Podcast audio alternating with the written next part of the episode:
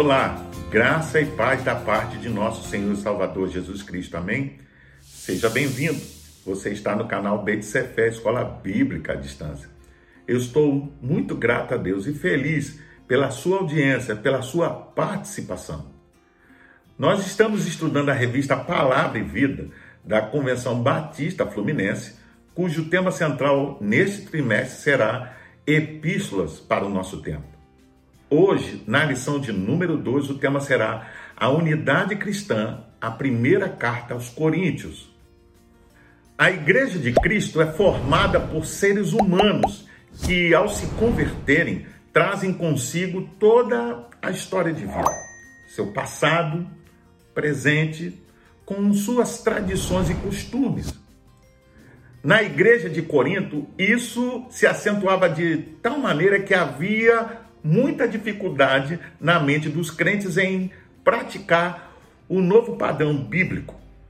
Paulo recebeu uma carta que relatava questões relacionadas ao casamento e celibato, oferenda aos ídolos, o culto público, os dons espirituais, além de desvios da conduta de vários crentes.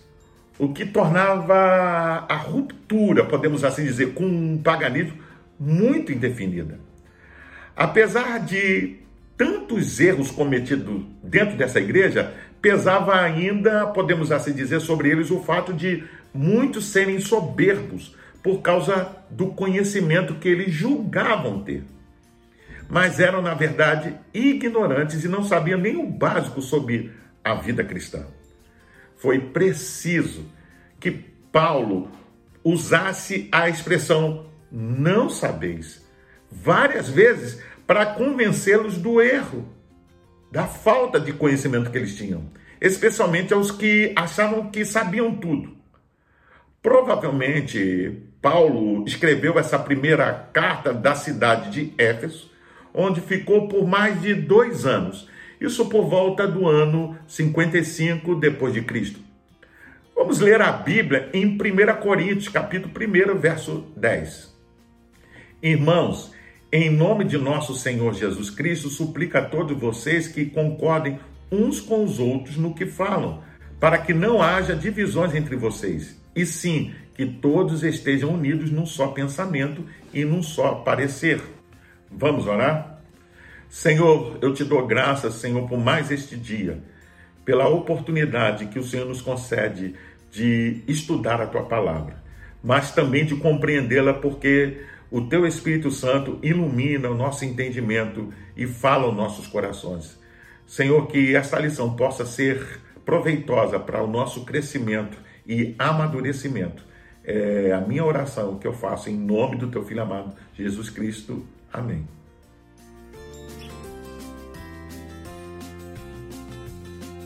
O comentário bíblico Barclay diz que nos primeiros dez versículos desta carta, se menciona não menos de dez vezes a Jesus Cristo. Tratava-se de uma carta difícil, que tinha que enfrentar uma situação também difícil. Em tal situação, o pensamento de Paulo estava posto em primeiro lugar e na forma recorrente na pessoa de Jesus Cristo. Às vezes, na igreja, tentamos solucionar os momentos difíceis por meio de leis, normas, regulamentos.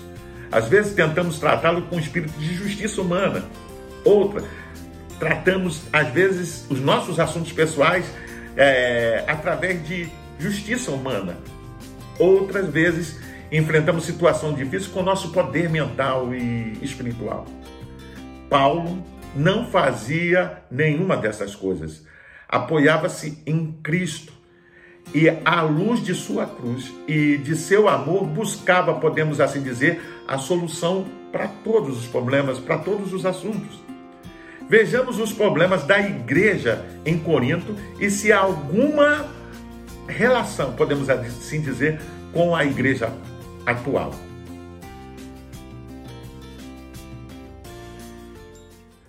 No versículo 4 do capítulo 3 está escrito: Quando, pois, alguém diz eu sou de Paulo e outro eu de Apolo, não é evidente que andais segundo os homens? Quem é Apolo? E quem é Paulo? A divisão, portanto, dentro da igreja está clara, mas precisamos perguntar quais as principais causas de divisões na igreja de Corinto. Vamos ler a Bíblia em 1 Coríntios capítulo 3, versículo 1 ao 3. Irmãos, não lhes pude falar como a espirituais, mas como a carnais, como a crianças em Cristo. Dei-lhes leite e não alimento sólido, pois vocês não estavam em condições de recebê-lo. De fato, vocês ainda não estão em condições, porque ainda são carnais. Porque, visto que há inveja e divisões entre vocês, não estão sendo carnais e agindo como mundanos? Bem, com relação às principais causas de divisões, o comentário expositivo Ragno diz que a imaturidade e a carnalidade dos crentes de Corinto eram resultantes de dois fatores. Em primeiro lugar, a imaturidade é consequência de não se ter apetite espiritual. A primeira razão da imaturidade era revelada pela dieta espiritual. Paulo fala que estava dando leite para eles, porque não podiam receber alimento sólido. O que acontecia com a igreja de Corinto era que havia passado muito tempo e os crentes ainda estavam nos rudimentos da fé. Por isso, Paulo os chama de crianças espirituais. Há crentes que nunca deixam os rudimentos da fé cristã, não se desenvolvem, não se aprofundam, estão sempre bebendo leite. Em segundo lugar, a imaturidade é consequência de relacionamentos mal orientados. A imaturidade é conhecida quando os crentes deixam de viver em união para formarem partidos dentro da igreja. Ao dizer, eu sou de Paulo, de Apolo, de Cefas ou até do próprio Cristo, Paulo então diz: vocês são carnais na medida em que vocês fazem grupos dentro da igreja. Os partidos dentro da igreja são um sinal da imaturidade e de carnalidade. Hoje, há muitos cismas e rachas dentro das igrejas porque os crentes são imaturos. Fica claro no início desse capítulo que Paulo não podia falar a pessoas amadurecidas espiritualmente, e ele usava termo carnais para expressar que eram crianças espirituais. A falta de discernimento leva à convivência natural com o mundanismo, que preza a sabedoria humana. Eles não cresciam porque alimentavam seus apetites carnais. Assim, a carnalidade cria divisões, pois o ciúme e as contendas são atitudes carnais mais inferiores do ser humano, os seus desejos egoístas. Precisamos sempre olhar para Jesus, corrigir o sentimento de orgulho e egoísmo e entender que todos são iguais na igreja onde Jesus é o Senhor.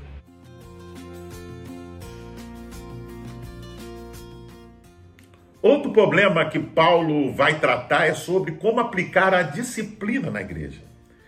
Ele tomou conhecimento de imoralidades cometidas dentro da igreja e orienta o que se deve fazer. Ele inicia o capítulo 5 dizendo que geralmente se ouve que há entre vós imoralidade, e imoralidade tal como nem mesmo entre os gentios, isto é, alguém que se atreva a possuir a mulher do seu próprio pai. Você vê isso no versículo 1 do capítulo 5. O que temos aqui é no original grego porneia, que significa prostituição ou fornicação. Vamos ler 1 Coríntios capítulo 5, versículo 11 ao 13. Mas agora estou lhes escrevendo que não devem associar-se com qualquer que, dizendo-se irmão, seja imoral, avarento, idólatra, caluniador, alcoólatra ou ladrão. Com tais pessoas vocês nem devem comer, pois como haveria eu de julgar os de fora da igreja? Não devem vocês julgar os que estão dentro? Deus julgará os de fora. expulsem esse perverso do meio de vocês. O comentário bíblico Beckham diz que a igreja deve manifestar uma preocupação quanto às ações de seus membros. Uma igreja disciplinada, primeiro, não aprova a conduta imoral, verso 1 e 5. É uma igreja purificada, versos 6 ao 7. Reflete a sinceridade e a verdade, verso 8. 4. Reconhece que deve haver um tratamento diferenciado para os pecadores que estão na igreja e para aqueles que estão fora dela. Versículo 9 ao 13. Segundo Warren Wirbes, diz que ao concluir, Paulo recomenda três atitudes em relação ao pecado: lamentar o pecado, versículo 1 e 2, julgar o pecado, versículo 3 ao 5, e expurgar o pecado, versículo 6 ao 13. O próprio ato de disciplina da igreja é um testemunho para o mundo. É uma advertência para a igreja, em especial para os novos crentes, de que Deus espera que seus filhos sejam diferentes do mundo. Desculpar o pecado é negar a cruz de Cristo. Porém, a igreja ficou inerte, não tomou nenhuma providência. Todos falavam sobre o assunto através de cochichos, mas tudo continuava normal. Não se lamentaram nem disciplinaram o transgressor. Pense em como Paulo foi duro ao dizer que nem entre os gentios se praticava isso. Ele então propõe uma reunião para que na autoridade do Senhor se aplicasse a disciplina. Ser entregue a Satanás para a destruição da carne significa a exclusão da comunhão com a igreja. E o imoral estaria totalmente exposto às ações do inimigo para sofrer as consequências do pecado em seu corpo físico. Quando Paulo escreve, a fim de que o espírito seja salvo no dia do Senhor Jesus, versículo 5, indica que a disciplina precisa ser com amor e com o único propósito de corrigir o rebelde. A exclusão nunca deve ser um fim, mas um meio para a restauração do pecador com arrependimento.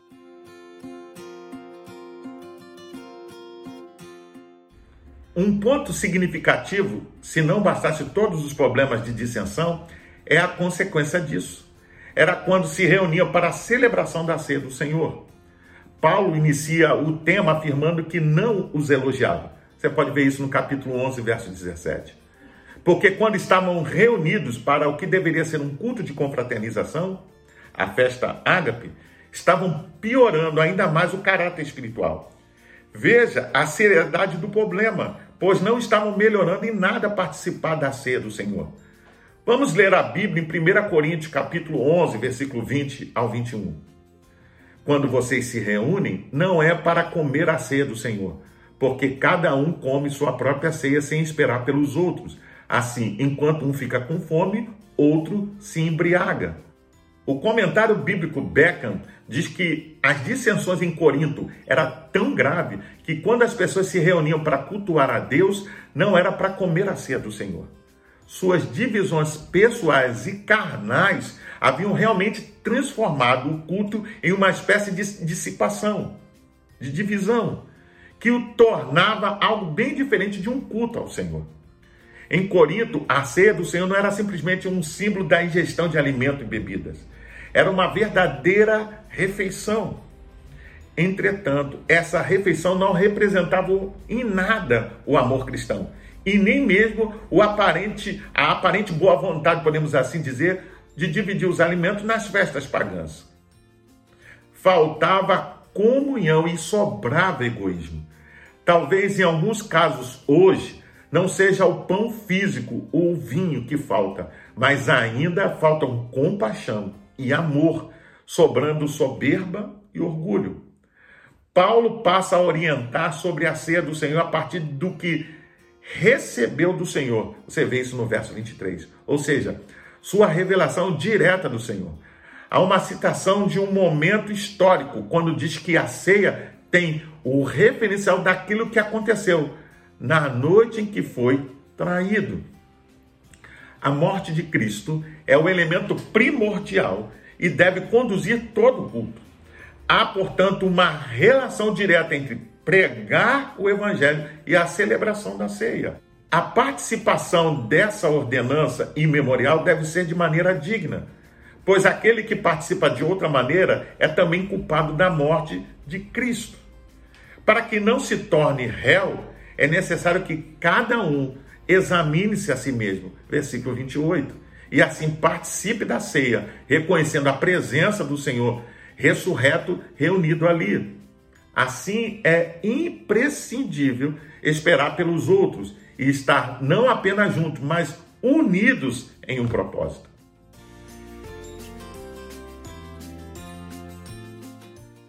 Havia entre os coríntios pessoas pregando que não há ressurreição dos mortos. Você pode conferir isso no capítulo 15, verso 12. Paulo responde com esse que é o maior capítulo da carta, iniciando com um testemunho vivo e eficaz das Escrituras, o Antigo Testamento, e também das testemunhas oculares, aqueles que viram o Senhor ressuscitado. Ele apresenta a seguir uma série de consequências que ocorrem por se negar a ressurreição de Jesus. Se Cristo não ressuscitou e os mortos não ressuscitam, Cristo continua morto. E se Cristo não ressuscitou, todo o esforço de evangelização é vão. E é vã a fé cristã, pois essa se baseia na ressurreição de Cristo. Portanto, de que aproveitaria tanto esforço? Você pode ver isso no verso 29. Da parte dos apóstolos e de todos os crentes, a pregação do evangelho e, serviço cristão. Tudo isso seria em vão e sem sentido se não houvesse a ressurreição dos mortos. Vamos ler a Bíblia em 1 Coríntios, capítulo 15, verso 20 e 21. Mas de fato, Cristo ressuscitou dentre os mortos, sendo as primícias dentre aqueles que dormiram, visto que a morte veio por meio de um homem, também a ressurreição dos mortos veio por meio de um só homem. O comentário bíblico Beckham diz que Paulo havia mostrado que tanto as escrituras quanto o testemunho pessoal de crentes confiados davam suporte à realidade da ressurreição de Cristo. Agora ele se volta para o aspecto negativo, usando um método de raciocínio chamado redatio ad absurdum. Ele mostra que sem a doutrina da ressurreição, a fé cristã desmorona. A evidência da ressurreição de Cristo é arrasadora. Questionar esse fato básico é iniciar uma reação em cadeia que, na verdade, irá anular todo o evangelho. Você entende? Compreende isso? A futura ressurreição dos crentes é tão certa quanto a ressurreição de Cristo. O Cristo ressuscitado representa as premissas da grande colheita de crentes cuja reunião será essencial para o término da redenção no reino de Deus. Finalmente, ele apresenta o triunfo sobre a morte, mostrando a destruição definitiva da morte e do pecado quando chegar a ressurreição. Você vê isso no versículo 54 a 57. É preciso estar firme diante de tantas tentações e sofrimentos dessa vida, mas a certeza da esperança da ressurreição deve trazer encorajamento e firmeza para permanecer na fé e como incentivo para trabalhar cada vez mais, sempre abundantes na obra do Senhor. Versículo 58.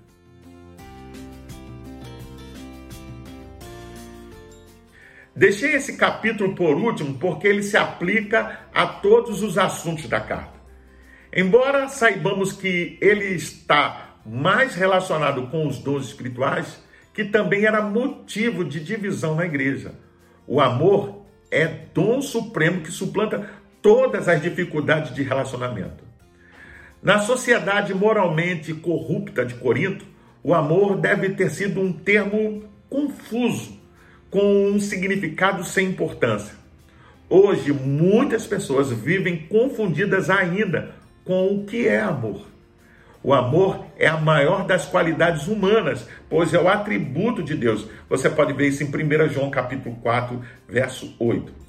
Vamos ler a Bíblia em 1 Coríntios, capítulo 13, versículo 9 ao 12. Pois em parte conhecemos e em parte profetizamos. Quando, porém, vier o que é perfeito, o que é imperfeito desaparecerá. Quando eu era menino, falava como menino, pensava como menino e raciocinava como menino.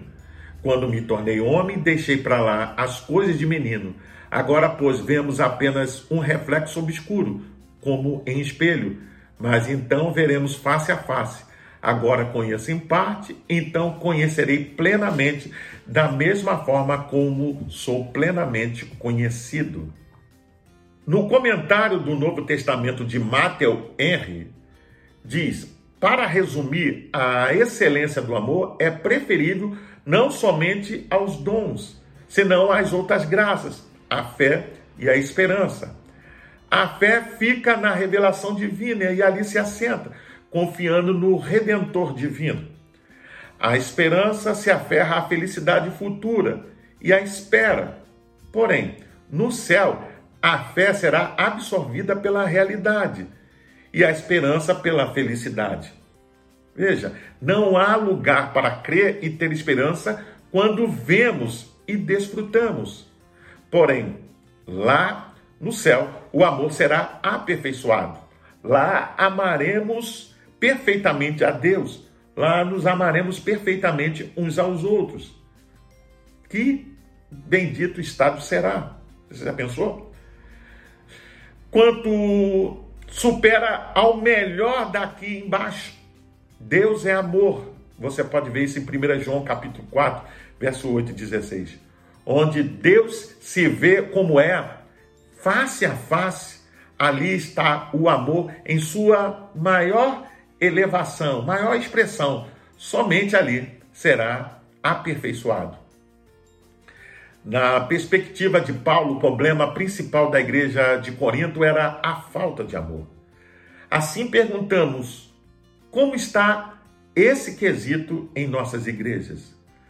Paulo, nesse capítulo, quer ressaltar a supremacia do amor e usa comparações e hipérboles para mostrar você vê isso no verso 1 ao 3.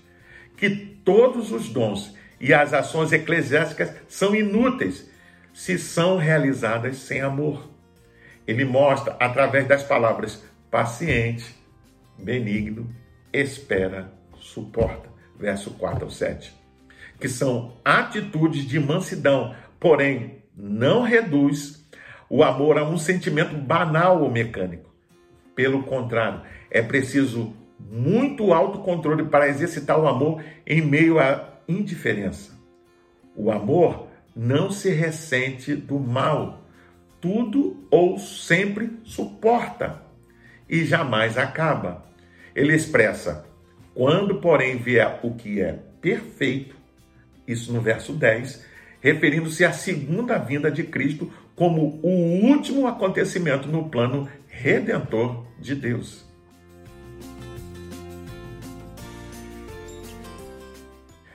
É interessante destacar que a chamada epístola severa termina com a expressão da certeza do amor em Cristo. Isso serve de prova que, embora Paulo tivesse de escrever muitas coisas duras, severas, não o fez jamais para ofender os outros, para destruir, para degradar com qual propósito tantas pessoas da igreja evangélica moderna proferem palavras árduas?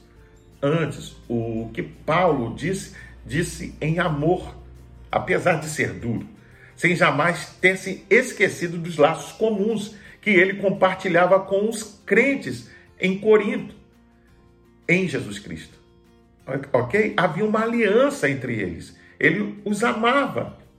Vimos neste estudo que, embora não seja perfeita neste mundo, a igreja precisa caminhar nesse sentido, pois perfeita será nos céus.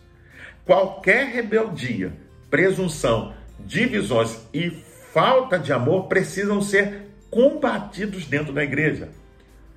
Outros temas também não foram tratados aqui nessa lição, tais como, por exemplo, o casamento, o divórcio, alimento oferecido a ídolos, dons espirituais e coletas de ofertas.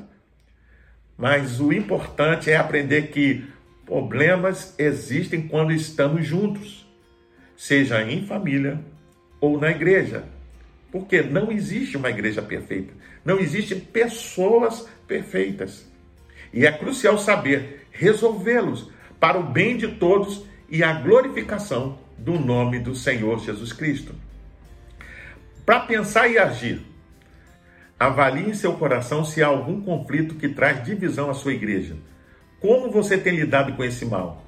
Se há alguém que comete deslizes imorais e precisa ser corrigido, siga as orientações de Jesus em Mateus capítulo 18, versículo 15 ao 17. A soberba precede a destruição, diz Provérbios 16, 18. Mesmo sabendo disso, muitos cristãos ainda sofrem deste mal. Como é possível superar esse mal e viver dentro da vontade de Deus, abençoando a igreja? A ressurreição de Cristo é o ponto fundante da fé cristã.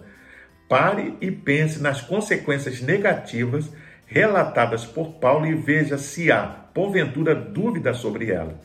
Vivamos sempre expressando o amor de Deus revelado por Cristo em sua morte. Esse amor deve balizar todas as nossas ações, seja fora ou dentro da igreja. Eu convido você a fazer a leitura diária que vai de segunda até domingo e você vai encontrar diversos textos que vão te ajudar a entender e a compreender melhor essa lição. Você pode também baixar a revista Palavra e Vida para o seu tablet, computador ou celular. E você não só vai poder rever essa lição, mas acompanhar as futuras lições. Pois bem, eu sou o pastor Carlos Guerra e você está no canal Beit Sefer, Escola Bíblica à Distância. Hoje nós estudamos a lição de número 2 e o tema foi a unidade cristã, a primeira carta aos Coríntios. Gostaria ainda de deixar uma palavra de recomendação a todos aqueles que assistem o canal, mas ainda não pertencem a uma igreja evangélica. Procure uma igreja batista perto da sua casa e faça uma visita. Sem dúvida, você será bem recebido. Caso não haja, procure uma igreja que esteja comprometida com a pregação genuína da palavra de Deus. Para se inscrever, é rápido, é fácil. Basta clicar aqui embaixo. Dá um gostei, faça um comentário, emita a sua opinião todas serão respondidas. Não deixe de acionar o sininho para receber as futuras notificações e compartilhe com seus contatos nas suas redes sociais para que mais e mais pessoas possam ter acesso ao estudo dessa lição. Até o próximo encontro. Fique na paz. Deus te abençoe.